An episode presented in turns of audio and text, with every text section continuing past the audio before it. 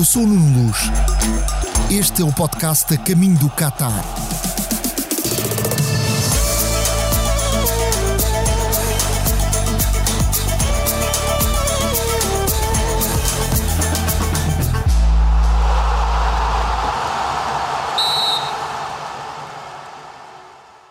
Vigésimo primeiro Mundial da história. O último a ser jogado por 32 países. Daqui a quatro anos, nos Estados Unidos, Canadá e México serão 48. Recuando no tempo, o primeiro de todos, em 1930, no Uruguai, foi jogado por três seleções. No Catar, vão estar 36 árbitros, o primeiro Mundial com três mulheres, 69 assistentes e 24 árbitros de VAR. Este Mundial ficará marcado por uma nova tecnologia que vai permitir, quase de forma automática, saber se havia ou não fora de jogo. Para que isso aconteça, as bolas usadas contarão com um sensor no centro da sua estrutura que mandará um sinal cerca de 500 vezes por segundo, permitindo saber o exato momento do contacto do pé do jogador no passe. Os estádios terão 12 câmaras que vão rastrear cada jogador e enviar um sinal para o sistema 50 vezes por segundo, mostrando 29 possíveis pontos de contacto do corpo com a bola. Nunca o Mundial se jogou num raio tão pequeno. Desta forma, somente foram construídos oito estádios.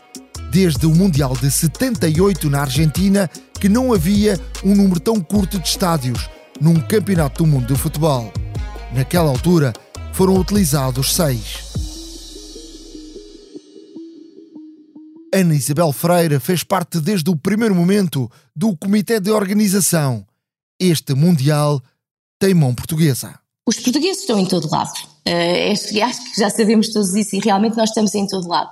E, e aqui no, no, no, Supreme Committee uh, temos portugueses desde na zona, na, nas áreas da, da segurança de trabalho, como engenheiros de estádios, como pessoas relacionadas com a produção, a questão de, de marketing e branding. Uh, portanto, há portugueses em todo lado. Não há núcleos de dois, três, quatro portugueses, mas sim, estamos em todo lado e, e, estamos espalhados um pouquinho por todos os departamentos e por todas as áreas que estão na organização deste Mundial. Quem trabalha desde 2010 neste projeto vê com um orgulho enorme tudo o que foi feito e tantas e tantas dúvidas que foram colocadas ao Qatar para nós como indivíduos há sempre aquela resistência que até certo ponto, eh, até certo ponto existe e vai continuar a existir e eu acredito que existirá em, em todos os grandes eventos eh, eh, certa resistência internacional em acreditar que seríamos capazes de entregar e que seríamos e que seríamos merecedores deste deste mundial.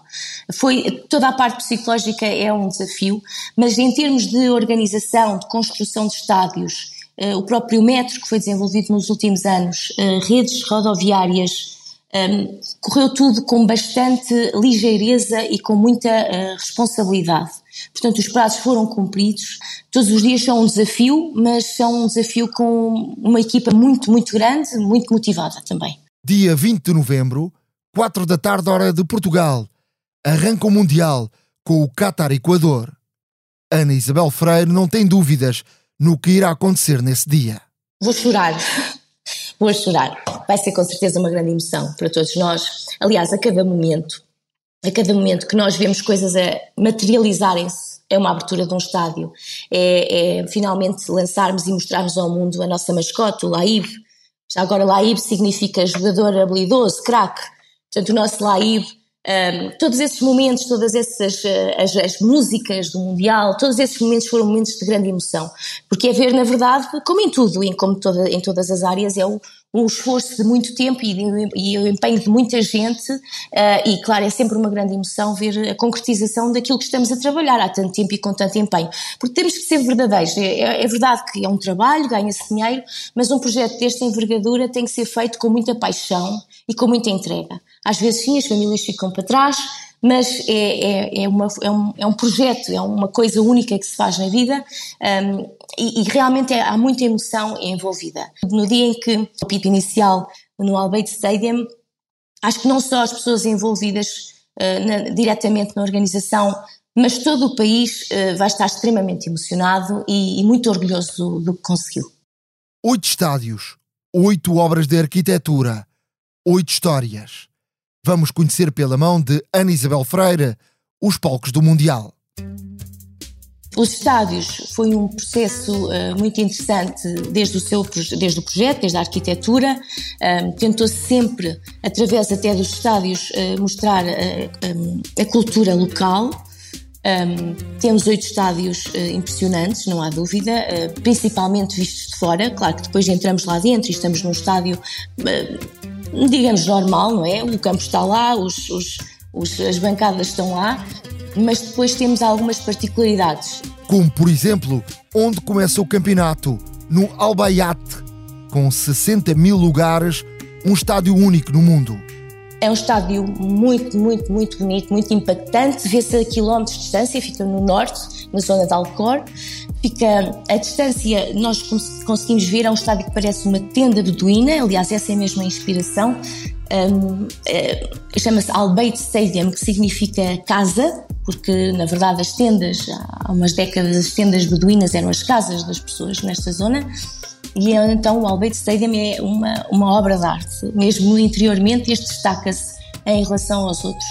Uh, tem 60 mil capacidade, como eu disse, e irá ser reduzido. Aliás, todos eles uh, irão ter ver a sua capacidade reduzida depois do Mundial e todas essas, essas bancadas extras serão depois montadas em, em, outros países com necessidades para montar arenas desportivas.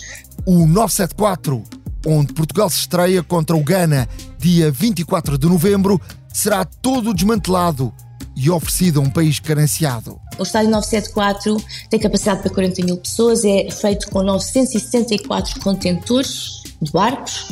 Um, esse estádio, um, esse 974 também é curiosamente o indicativo uh, do Qatar e é um estádio que será desmantelado depois do Mundial, eventualmente, não sei que haja algum torneio entretanto, mas será, é para ser desmontado e ser uh, uh, novamente uh, montado num país à escolha de, não sei depois quem, pronto será. Portanto, será sempre um, um estádio que vai ser entregue a outro país que tenha eventualmente mais necessidades. O segundo jogo da seleção contra o Uruguai é no maior estádio do Mundial, o Lusail, onde Portugal gostaria de estar no dia 18 de dezembro. Zale Stadium, onde vamos ter a final, capacidade para 80 mil uh, espectadores, vai ter então a final. É inspirado nas lanternas típicas desta, desta zona, com todos os seus cortes e a sua geometria, também inspirado na forma de, das, das taças, onde normalmente, na altura do Ramadão, colocam as tâmaras, que é, que, são, que é um fruto extremamente rico e que aqui há muito, não é? extremamente rico em termos de proteínas e nutrientes, e, e, que aqui se consome imenso, então estas taças são uh, claramente uh, inspira inspiraram também este estádio. A fase de grupos da seleção termina com o confronto com a Coreia do Sul de Paulo Bento, no estádio Education City, um jogo que a SIC vai transmitir em direto às 15 horas de Portugal Continental. A capacidade para 40 mil espectadores está integrado, como o nome diz, na, na cidade de educação, com, uh, onde estão as, uh, algumas das melhores universidades do mundo. Portanto, é um estádio que vai servir também a este campus universitário, perto de um campo de golfe e de, de uma zona extremamente interessante. Se Portugal chegar à final do Mundial, só jogará em mais dois estádios: o Albayate, o da abertura, o que relembra uma tenda babuína, e no Alto Mama, que fica em Doha, um estádio com inspiração no vestuário árabe. O estádio de Alto Mama, também com 40 mil eh, de capacidade, é inspirado na Gafia que é o, aquela, aquela, aquele chapéuzinho, digamos assim, que, que aqui se usa, por, os homens usam uh, por baixo da gutra, que é o tal lenço branco que os homens usam, é inspirado na grafia, é muito interessante, este estádio é muito bonito por dentro, tem um, ehm, toda a sinalética, tudo à volta do estádio é inspirado mesmo no mote e uh, também, uh, este também foi desenhado por um arquiteto local.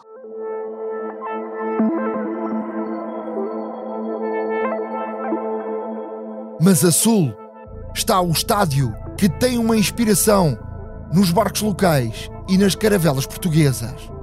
Portugal não passará por este estádio, mas valerá a pena os portugueses irem visitá-lo para verem esses sinais dos nossos antepassados que marcaram presença em território catari. Os mais a sul temos o Al Stadium, tem também uma capacidade para 40 mil uh, espectadores e tem um design uh, da arquiteta já falecida Zaha Hadid, infelizmente ela não conseguiu, já não viu este projeto a ser concluído e é inspirado nas, nos barcos, nas daus, que são muito uh, características aqui da zona e devo dizer que tem inspiração nas caravelas portuguesas. É muito interessante, é um estádio muito, muito interessante. Junto ao mar, perto do aeroporto internacional de Hamad, foi construído um estádio novo com recurso à reciclagem. Depois temos Ahmed Bin Ali Stadium, é um estádio completamente novo também, foi feito no sítio onde estava um estádio anteriormente, que era do, que é do Clube Al Rayyan. Uh, esse estádio foi demolido e todo o seu, todos os, os troços, os, os, os restos do, desse estádio foram usados e reciclados para a construção deste novo estádio, Ahmed Bin Ali Stadium. Para fechar este périplo pelos estádios do Mundial, falta o Califa, o mais antigo de todos, que fica no centro de Doha.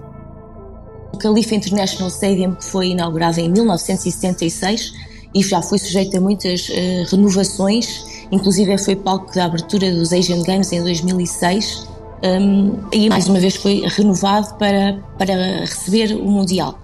O Khalifa Stadium está numa zona uh, muito interessante, muito central da cidade, perto do Aspire Academy, que é uma escola de futebol que recebe crianças e adolescentes do mundo inteiro para desenvolver, desenvolverem as suas uh, aptidões uh, desportivas, não só no futebol, mas principalmente no futebol. Também nesta área temos o Aspetar, que é um hospital de referência e muito procurado por jogadores uh, uh, do mundo inteiro, jogadores profissionais do mundo inteiro, e é um, um estádio uh, muito interessante e muito emblemático. Todos estes estádios 7974 têm ar-condicionado e funciona mesmo. Todos os estádios têm acesso têm metros relativamente perto, nas redondezas, quando não é o caso, há sempre shuttles, autocarros, que levam as pessoas para uh, as entradas do estádio, para a zona do last mile, que no, em todos os, em todos os uh, estádios vamos ter uma zona last mile com muita, muita animação, artistas do mundo inteiro, não só dos países qualificados, mas artistas do mundo inteiro que se vêm expressar a sua arte, as suas danças, os seus cantares, um, eh, para animar os fãs uh, no, nos momentos, nas horas antes da entrada no estádio propriamente dito.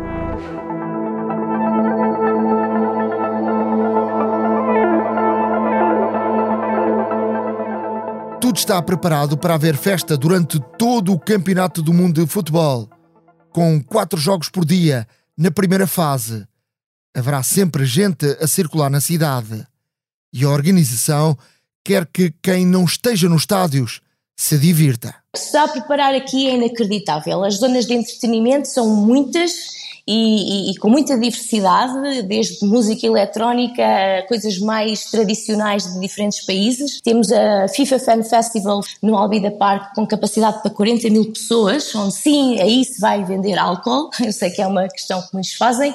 Toda a corniche são, são 6 km de, de animação e de, muito entretenimento e muitas, muitas outras áreas. As praias públicas da cidade estão a ser preparadas para receber os fãs, muitas áreas, muitas zonas e a festa vai ser constante. Aliás, este é um povo muito, muito festivo e muito divertido. Um, está todo, o país está todo uh, focado em transformar este mês de, de, campeonato do mundo numa grande festa, porque na verdade é isso que se trata, não é? O futebol é, é reunir, é unir países, unir culturas e, e, e uh, festejar. Haverá uma capacidade especial nos aeroportos, com aviões a chegar e a partir a todo momento. Mas o Qatar terá a fronteira terrestre com a Arábia Saudita aberta mas só com a permissão de entrada de pessoas. Uma particularidade é que esta fronteira vai estar fechada, no sentido de carros não poderem passar, portanto, obviamente, pessoas conseguem passar, está, está a ser tudo preparado, mas os carros não vão poder passar a fronteira, porque, como devem imaginar, é um país muito pequeno e se houver um fluxo muito grande de carros vindo por via terrestre, um, o, o, país não pode comportar, uh, dando segurança e tranquilidade e para que o torneio corra com, com toda a, a calma necessária mas as pessoas vão entrar na fronteira e vão ter eh, shuttles de graça para, para viajarem até ao centro da cidade, até às suas acomodações. Portanto, no aeroporto a mesma coisa, aliás, temos dois aeroportos a funcionar, um, esperam-se uma quantidade exorbitante de voos por dia e daí também com acesso a bus para poderem chegar ao metro, para chegarem ao centro da cidade. No próximo podcast, técnicos campeões do mundo. como se ganha um Mundial. Scolari e Parreira venceram com o Brasil em 1970, 94 e 2002. E o principal, um bom ambiente e grandes jogadores com qualidade e que tenham o pensamento de formar uma equipe e enfrentar situações que muitas vezes pensa-se que são intransponíveis e que a gente consegue. Estar preparado para não errar. Isso foi fundamental nas conquistas de 70, de 94, que eu participei, e deixar muito claro psicologicamente desde o início errou, volta. Não basta ser bom. Tem que jogar bem, tem que jogar com efetividade, tem que ganhar os jogos. E se cometer erros bobos, volta para casa. A Copa, a partir das oitavas, ela é muito ingrata. Ela tem quatro jogos, oitava, quarta, semifinal. Se não fizer tudo certinho, não sai campeão do mundo. E em estúdio, iremos conversar sobre as possibilidades de Portugal neste Campeonato do Mundo de Futebol. A Caminho do Qatar é um podcast da SIC Notícias, com sonoplastia de João Luís Amorim e coordenação de Joana Beleza. Eu sou o jornalista Nuno Luz. Acompanhe-nos nos próximos episódios. Siga e subscreva este podcast em qualquer aplicação de podcast ou nos sites da SIC Notícias e do Expresso.